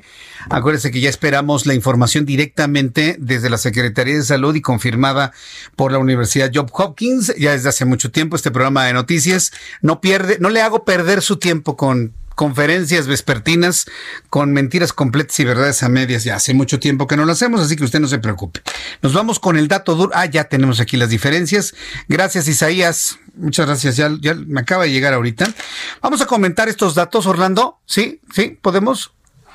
Bien, ya vamos a comentar estos datos que tengo aquí con el público y hacemos aquí nuestros cálculos en cuanto al índice de letalidad. Bien, súbale el volumen a su radio en toda la República Mexicana. Tenemos los datos para este lunes sobre COVID-19. Y dice lo siguiente. Número de personas o mexicanos contagiados por COVID-19, SARS-CoV-2, 599.560. Ayer había 595.841. Es decir, de ayer domingo a hoy subieron 3.719 casos. Yo la verdad la cifra eh, es, es, lo que le decía a usted. Es lo que le decía a usted. Ojalá, ojalá y esto eh, sea verdad en cuanto a una disminución de contagiados y una disminución de muertos. Ojalá. De verdad, ojalá. 3.719 personas contagiadas es uno de los números más bajos de las últimas semanas en cuanto a diferencia de contagios. Mexicanos muertos, 64.419, es decir, de ayer domingo a hoy, se sumaron 256 muertos más a la lista. 256. Por eso le digo, me están diciendo, eso es muy poco, ojalá renuncien. Ojalá y sea cierto, de verdad, ojalá. Yo ya quisiera que este asunto terminara una vez por todas. Nos ha confrontado demasiado. La forma en la que se ha manejado la pandemia de, de esta manera tan, tan extraña, tan poco profesional, tan inverosímil, nos ha confrontado a todos en el país, a todos, absolutamente. Pero mire, no me volteé a ver a mí, ¿eh? yo se los dije. En campaña, yo se los dije. Esto no nos convenía porque donde pone el pie el presidente divide vea por una condición de naturaleza, como usted quiera, pero a mí no me volteen a ver, yo se los dije. Entonces, va, vamos, nos toca navegar con esto el tiempo, el tiempo que quede. Según los datos que da a conocer la Secretaría de Salud, el índice de letalidad está en 10.74, prácticamente está igual que el pasado viernes, había llegado a 10.81, en el momento más terrible rebasamos el 12.80, ¿eh? ahorita estamos en 10.74, de todas maneras sigue siendo uno de los índices de letalidad más altos del mundo, de todas formas, solamente comparado con el índice de letalidad en Perú también, que es muy alto el índice de letalidad en Perú, 10.74%, es decir, de cada 100 contagiados se mueren 11 personas. De cada 100 contagiados se mueren 11. Se ponen muy graves y se mueren 11. Y los otros sobreviven. Algunos con secuelas a mediano plazo, otros con secuelas a largo plazo y otros que ni siquiera eh, presentaron algún tipo de síntoma. Entonces, fíjese usted todo el, el rango de opciones que ocurren dentro de, del otro este, 80 y, 89% desde los que ni, ni se enteran porque no les da ni una tos ni un estornudo, hasta los que quedan con secuelas por el resto de su vida. Ah, sí, porque de eso todavía no se ha hablado, ¿eh? Y llegará el momento en el que tengamos que hablar. Bien, ¿cuántos sobrevivientes hubo? Ah, pues sobrevivió el 90% de la población que se infectó del COVID. ¿Con qué calidad de vida? Y esa va a ser otra discusión, ¿eh? Esa va a ser otra discusión porque la gente que está sobreviviendo al COVID, algunos están presentando problemas respiratorios, secuelas a largo plazo, cicatrización a nivel alveolar, lo que les reduce su capacidad de oxigenación y de saturación. Nunca más van a volver a ver en un saturador el 97, 98, 99%. Si bien les va, estarán viendo el 92, 91, que está dentro de los rangos normales. Pero si bien les va, se quedan en 92, 93. Una enfermedad los va a hacer bajar a 89, 87. Entonces, esa es una discusión que ya vendrá en su momento. De los sobrevivientes, ¿cuál va a ser su calidad de vida? Por lo tanto, lo que la humanidad va a tener que invertir en recursos económicos para tratamientos, para observación, para mantenimiento y atención de las secuelas del COVID-19. Eso es harina de otro costal. ¿eh? Ahorita estamos en el punto en el que no queremos ni que se contagie ni se muera más gente, pero llegará en su momento la discusión de qué va a pasar con los sobrevivientes. Llegará ese momento y ya lo platicaremos también aquí en el Heraldo Radio. Son las 7.35, las 19 horas con 35 minutos, hora del centro de la República Mexicana. Bueno, ya le platiqué de Noroña. Noroña está enojado con el presidente, piensa que el presidente se equivocó al decir que el PRI, por ser tercera fuerza, en el tercer año le tocaba dirigir la mesa directiva de la Cámara de Diputados. En el Senado, bueno, ya le había adelantado que con 101 votos a favor de las 115 boletas que se distribuyeron entre legisladores, el senador de la República, el Senado de la República eligió a la mesa directiva que conducirá los trabajos de esta legislatura y será el senador morenista Oscar Eduardo Ramírez Aguilar, en la presidencia, la vicepresidencia, Imelda Castro Castro, María Guadalupe Murguía Gutiérrez y Jorge Carlos Ramírez Marín. En la secretaría fueron elegidas la senadora Lilia Margarita Valdés Martínez, Verónica Delgadillo García, Nancy de la Sierra Aramburu, María Merced González González. Luego de rendir protesta y tomarla a la nueva mesa directiva durante su mensaje, Eduardo Ramírez reconoció que el ambiente político en los próximos meses estará enmarcado por el proceso electoral eh, de 2021. Sin embargo, esto no será causa de una parálisis legislativa. Yo pensé que iba a decir que estaba crispado, porque está y lo estará. Se nos vienen unos meses. No, bueno. ¿Para qué le digo? Unos meses donde usted y yo vamos a tener que hacer un trabajo zen para mantenernos equilibrados, ¿eh? porque se vienen momentos políticos muy, muy lamentables. ¿eh? Se lo puedo asegurar. Muy, muy, muy lamentables. Y todo lo que ve ahorita, todo lo que sucede en estos momentos van a, va a ser motivo de campaña. Lo que hagan o dejen de hacer en el gobierno central, lo que hagan o se dejen de hacer en el gobierno de la, de la República, va a ser considerado como acto de campaña y vamos a tener ahí todo tipo de acusaciones y demás. Entonces, eh, le comento esto porque también, fíjese, en la Secretaría de Economía hay movimientos, hay movimientos de recorte, de austeridad. Ya le platicaba la semana pasada que Morena se compró un nuevo edificio en la calle 20 de noviembre con un valor de 600 millones de pesos, pero por otro lado, en algunas secretarías desaparecen funciones, desaparecen trabajo y dejan sin empleo, en principio, a varias personas, según esto. Eh, antes de, platicarle lo que va a pasar en la, la subsecretaría de Minería en Economía, que prácticamente ya la desaparecieron, tengo comunicación en estos momentos con Daniel Urias, director de Cultura Financiera para... Eh, para la entrevista en Monifest y le vamos a preguntar qué es esto de Monifest 2020. Daniel Urias, me da mucho gusto saludarlo, bienvenido, muy buenas tardes.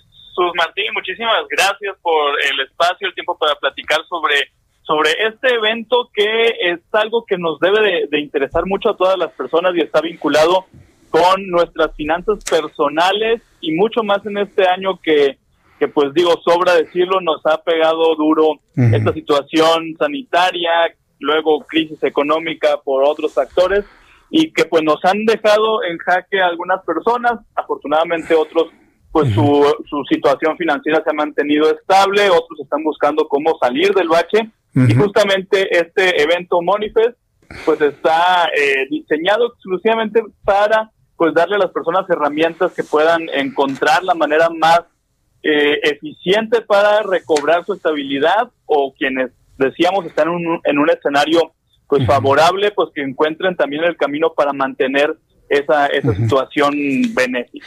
Ahora, eh, eh, Daniel Urias, ¿realmente el concepto de finanzas personales, tomando en cuenta que las finanzas personales habla de una planeación y un cálculo de los ingresos, de los egresos, realmente permea en la sociedad mexicana? Porque pues, el, trabajador promedio le pagan su quincena, lo retira todo del cajero automático y con eso ni siquiera llega a la quincena pagando todo lo que debe. ¿A eso se le pueden llamar finanzas personales o a qué, eh, a qué punto tendríamos que evolucionar como sociedad mexicana para poder hablar de finanzas personales, Daniel Urias? Como bien lo, mencionas, el, primer, primer gran paso para, para todas las personas que busquen eh, encontrar ese punto de, equilibrio entre lo que ganan y lo que gastan, y ojo, aquí estamos eh, ampliamente conscientes de, que pues hay ingresos y hay situaciones eh, que definitivamente no te permiten ver más allá del día a día.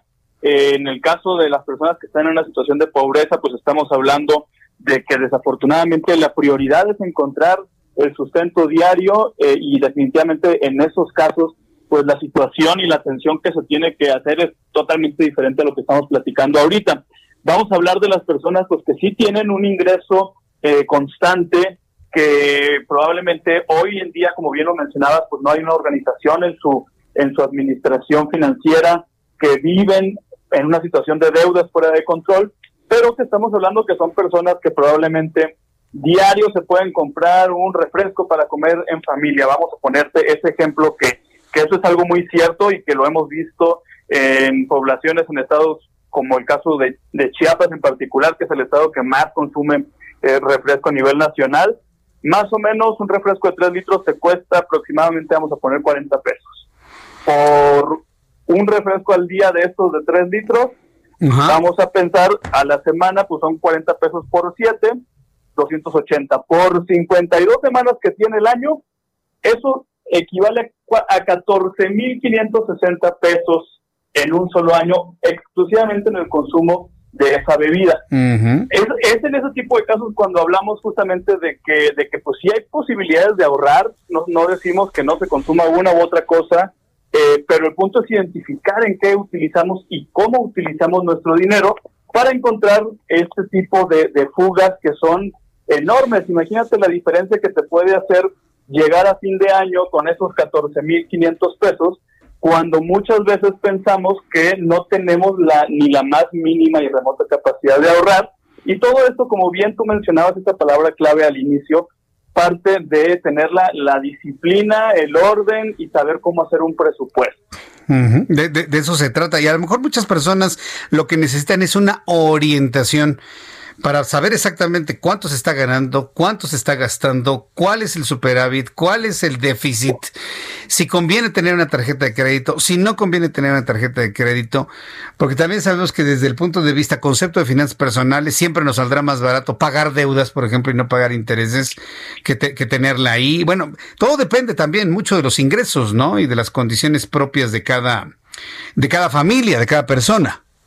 Es correcto. De hecho, en la parte de las deudas yo les digo, pues que si no las controlas, no las consumas, porque pues muchas veces el, el punto eh, está más relacionado a la manera en la que consumimos y en la que empezamos a, a, hacer compras que a veces pues están fuera de control, cómo elegimos las deudas, si es para generar patrimonio o es para comprarme unos tacos porque me dio hambre en la noche. En fin, es todo, todo tiene, y, te lo juro que sí pasa que hay quien llega y echa el tarjetazo por sus taquitos al pastor, pero pues todo parte de la toma, mucho de la toma de decisiones, eh, hablábamos, estamos partiendo pues de una situación financiera en donde pues existe un ingreso, a lo mejor incluso en casa pues tanto papá como mamá trabajan y llevan una parte de, del gasto a, a la casa y de cómo sí, aunque sea poco, y fíjate, este también es un punto bien interesante, de lo que vamos a abordar en Monifest en esta segunda edición. El, el, año pasado fue, fue el primer el primer evento que realizamos de este tipo aquí en Ciudad de México. Y, y, eso tiene mucho que ver. Hay personas que, que me lo han dicho, ay, es que mira, para 50 pesos que puedo ahorrar a la semana, pues ni, ni caso tiene, pues no, no voy a lograr nada. Y el punto es que no hay ahorro pequeño cuando somos constantes. Y esos 50 pesos, sí. si yo me organizo y soy cumplidor, pues se van a convertir en cantidades considerables. Voy a encontrar de dónde recortar estos pequeños gastitos que decíamos ahorita como el refresco. El punto es que tenemos que iniciar y darnos cuenta pues de que no estamos a gusto y que no estamos cómodos con la situación que en este momento pues se, se, priva en nuestra en nuestra vida personal o familiar, ¿no? Bien, pues Daniel Urias, ¿dónde el público interesado en participar en Monifest 2020 se pueden inscribir, pueden conocer más, páginas de internet, eh, redes sociales? ¿Cómo le hacemos, Daniel Urias? Está bastante fácil la, la página de eh, para encontrar toda la información, este costos, boletos, temas, expositores, que va a haber puro especialista de verdad muy, muy comprometido con la causa de la educación financiera en México y, en, y a nivel Latinoamérica, es www.money, con Y, con y moneyfest de festival.com.mx. En moneyfest.com.mx van a encontrar toda la información de este festival que estamos segurísimos que les va a dar herramientas muy útiles, muy prácticas para ponerlas en marcha de, en la vida de cada persona y que vean cambios que verdaderamente van a, van a agradecer y van a tener muchísima más tranquilidad para cerrar este año, que definitivamente no importa quiénes seamos, pues de una u otra forma nos ha sacudido. Bien, pues mucho éxito, Daniel Urias, que les vaya muy bien. Qué bueno que en esta nueva normalidad se están haciendo este tipo de esfuerzos, porque hoy más que nunca hay que controlar el dinero para poder hacer patrimonio en el futuro. Muchas gracias, Daniel Urias. Un enorme abrazo, gracias. Hasta luego que te vaya muy bien. Daniel Urias, director de Cultura Financiera y nos está invitando para Moneyfest. Entre a la página o entra a la página de internet www.money con yfest.com.mx www.moneyfest.com.mx y ahí este toda la información, los expositores y todo lo que se tiene que hacer para eh, estar inscritos en este buen ejercicio ¿eh? para las finanzas personales. Si usted le encuentra la forma de la organización y la disciplina en sus finanzas, va a descubrir varias cosas. Y se lo digo por experiencia personal. Se lo digo por experiencia personal. Va a descubrir usted que el ahorro es una fuente maravillosa de recursos que usted ni se imagina. Alguien que ahorra de una manera disciplinada, así como una gota de agua, todas las quincenas, no los meses, ¿eh? todas las quincenas. E inclusive cuando tiene esos extritas, los va ahorrando. Se puede comprar desde un auto hasta una casa con el paso de los años. No me lo crea ahorita, hágalo y cuando lo logré, me, avisa. Pero ese ahorro que usted hace con esos 50 pesos, 100 pesos, ay, en esta quincena puedo poner 200, 200. Al final del año se convierte, cuando usted los cuenta, lo que más va a querer es hacerlo más y hacer crecer ese ahorro. Es que todo está muy caro, Jesús Martín. No me alcanza para, no me alcanza para ahorrar. Si usted hace un análisis muy pormenorizado de lo que está gastando, de esos piquitos que está usted gastando en chucherías que luego no sabe ni en qué se gastó 500 pesos, si usted evita ese tipo de gasto hormiga, así se llama, en su bolsillo, se dará cuenta que todas las quincenas le van a estar sobrando los 200, los 300 pesos que va a ir guardando.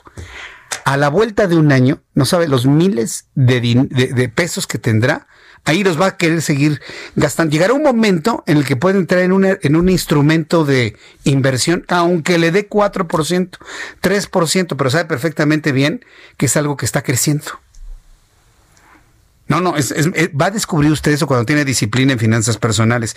Y también puede descubrir, si se vuelve usted disciplinado en su ingreso y en sus pagos, va a descubrir que las tarjetas de ahorro no van a ser un dolor de cabeza, van a ser sus aliados para tener financiamiento por mes y medio sin pago de intereses. Si usted se vuelve un pagador totalero, como le llaman en los bancos, puede tener su tarjeta de crédito y estar pagando nada más al año las anualidades. Consume con su tarjeta de crédito, se financia durante dos semanas, tres semanas, un mes, hasta mes y medio y antes de la fecha de corte paga el total. Pero ya se financió, ya le llegó la quincena, ya le llegó el extra. Puede usted encontrar que la tarjeta de crédito es un gran aliado, entendiendo que no es dinero de usted. No, si le digo que desde hace muchos años hemos participado en esto de las finanzas personales y le puede ir usted muy bien. Hay un autor que seguramente muchos lo conocen, Robert Kiyosaki, ¿no? Este, que quien ha planteado mucho esto sobre el poder hacer patrimonio con el dinero de los demás a través de las tarjetas de crédito, pero bien manejadas. Una tarjeta de crédito mal manejada puede ser el dolor de cabeza de años en su vida. ¿eh? Es una bola de nieve. Pero cuando usted la maneja bien, hombre, es una maravilla. Se convierte en sujeto de crédito, puede comprar lo que quiera, sabiendo que tiene que pagar todo, parte o como usted lo establezca en un momento específico. Saber separar el dinero. Este dinero es para esto, esto es para esto, es para el ahorro, es para esto. Y son intocables. Pues dice, no, no, el dinero se gasta, no, ya me lo gasté, no, pues, no, pues cómo, no, no, usted se para, esto es para pagar a este amigo, esto es para pagar el gas, esto es para pagar la renta, esto es para el ahorro, ya está todo separado, es intocable. Así pasen meses, es intocable. Si usted tiene esa disciplina financiera, puede lograr muchas cosas en la vida. Inscríbase ahí al Monifest. Más recomendaciones como las que le he platicado va a encontrar. Cuando son las 7.49, las 7.49 hora del centro de la República Mexicana, toda la información deportiva con Roberto San Germán. Adelante, Roberto, qué gusto saludarte. Bienvenido. El gusto mío, mi querido Jesús Martín. Buenas noches, buen inicio de semana. Y pues vamos, vamos a hablar del tema del culebrón, como dicen en España, de lo que sigue sucediendo con el Messi. Sí. Porque, como tú sabes, no se presentó hoy él había dicho que este lunes iba a ir para hacerse las pruebas del COVID-19 y también para tener primer entrenamiento con su nuevo entrenador, Ronald Koeman. Y el señor simplemente no llegó y creo saber por qué y cuál es la razón. Porque la liga ya se metió en este tema. Como tú sabes, ya se fue Cristiano Ronaldo. que era una de las ventanas para comprar los paquetes pay-per-view llamados los pagos por evento, que así compras las ligas ahora, es la modalidad. Pues bueno, si se les va Messi, la Liga Española ya no tiene grandes estrellas. Entonces, la Federación Española de Fútbol, la Liga más bien, se metió en el tema y dice que si el Manchester City quiere llevarse a Lionel Messi para que la Liga le dé transfer, le tiene que pagar 700 millones, que es la cláusula de rescisión de contrato de Lionel Messi. Obviamente esto va a llegar yo creo que hasta los tribunales, porque Lionel Messi va a meter abogados, el equipo Barcelona va a meter abogados y la liga se va a meter. También están orillando a una situación que es difícil, pero que se podría dar. Y es que Lionel Messi no juegue todo un año para poderse ir libre del Barcelona. Así que esto todavía tiene mucha tela de dónde cortar, mi querido Jesús Martín, porque parece que no tiene final. No sé qué opinas tú, pero creo que la liga no se debería de estar metiendo en una situación cuando es entre dos particulares como puede ser el Barcelona y Lionel Messi. Pues mira, la verdad es un showzazo, ¿eh? Y ha mantenido a la gente así, mira. En vilo, ¿no? Ha estado muy, muy, muy pendiente de todo lo que ha ocurrido. Me parece que es un buen show que nos va a tener, nos va a mantener entretenidos. Y pues Messi, con su fama, en las nubes, ¿no? En las nubes. Sí, en las nubes, pero aquí lo que llama la atención es que la liga se está metiendo en donde saben que también se les van a ir estos contratos de televisión que tienen y la gente que compraba el paquete por ver la Liga Española. Si no está Messi, no está Cristiano Ronaldo, ¿cuál es la figura que te queda? Bueno, pues deben estar sufriendo bastante, ¿eh? Porque cuando se, se, van las figuras de, de en, este caso, cuando se va esta figura del equipo, ¿qué va a hacer el equipo, eh? Sin esa figura. Nadie es indispensable en la vida, me queda completamente claro. Y puede surgir otro valor con el tiempo, pero ¿cuánto tiempo tendrá que pasar para que encuentren a alguien que haga las cosas como lo hace él? ¿Tú con qué opinas? Mira, no, mira, va a ser muy complicado. Muy complicado. Para que te des una idea, para que llegue una generación como la fue la de Lionel Messi, con Xavi, con Iniesta, con Piqué, con Puyol, con Busquets, con estos grandes jugadores, se tardó 25 años el Barcelona en sacar esta generación en la masía. Te puedo decir que esto se va a tardar unos 15, 20 años en que llegue otro, jugador de estos. No salen o no se dan en las plantas, no brotan así. Son jugadores que traen un don, que tienen un toque, lo que tú quieras. No va a ser fácil y no lo vas a poder olvidar a Lionel Messi lo que ha hecho por el Barcelona y lo que hizo también el Barcelona por él porque es de los dos lados. Hay que recordar que el Barcelona le pagó un tratamiento para crecer. Bueno, ahí ya, ya, incluyen otro tipo de situaciones, ¿no? Que es la, la, lealtad, la respuesta, el, agradecimiento. Y si Messi pues no lo está haciendo, bueno, ese ya, ya es otro asunto, ¿eh? Completamente. Sí, pues no, no creo, ¿eh? Yo creo que no. A ver, Messi no creo que sea. El que se puede meter y como estar dando lata sería el papá que es su representante, que es el que lo está manejando. A lo mejor el papá sí sería un problema, pero el Lionel Messi lo hemos visto atrás de las cámaras, no se mete en ese tipo de problemas, no ha hablado, no ha dado su postura, no ha dicho nada, y creo que aquí también es una cuestión, en algún momento también lo van a sacar de quiso y va a responder. Queremos escuchar a ver qué dice Lionel. Muy bien. Bueno, pues mi querido Roberto, muchas gracias por la información de esta tarde. Me da mucho gusto saludarte. Nos escuchamos mañana, mi querido Roberto. El gusto es mío, que tengan muy buena noche y a todos también les deseo que tengan muy buena semana. Gracias Roberto, hasta mañana. Buena semana también, gracias. Es Roberto San Germain con toda la información deportiva aquí en el Heraldo Radio. Le tengo una noticia, ya se nos acabó el programa. Así de rápido, dos horas de información. Me faltaron algunos otros temas que iremos platicando en nuestra plataforma de YouTube, en Jesús Martín MX. Por lo pronto yo quiero agradecerle mucho su atención. Mañana esté muy pendiente de todos nuestros programas en el Heraldo Radio, todos, porque estaremos inaugurando nuestras emisoras de radio en otros estados de la República. Vamos a empezar en, en vamos a estar en Hermosillo, vamos a estar en Nayarit, vamos a estar en Colima. Aquí todos nuestros compañeros le van a invitar. A nombre de este gran equipo profesionales de la información. Soy Jesús Martín Mendoza. Por su atención, gracias. Hasta mañana. Buenas noches. Esto fue Las Noticias de la Tarde con Jesús Martín Mendoza. Heraldo Radio. La HCL se comparte, se ve y ahora también se escucha. When you make decisions for your company, you look for the no-brainers. And if you have a lot of mailing to do, stamps.com is the ultimate no-brainer. It streamlines your processes to make your business more efficient, which makes you less busy. Mail checks, invoices, legal documents, and everything you need to keep your business running with Stamps.com.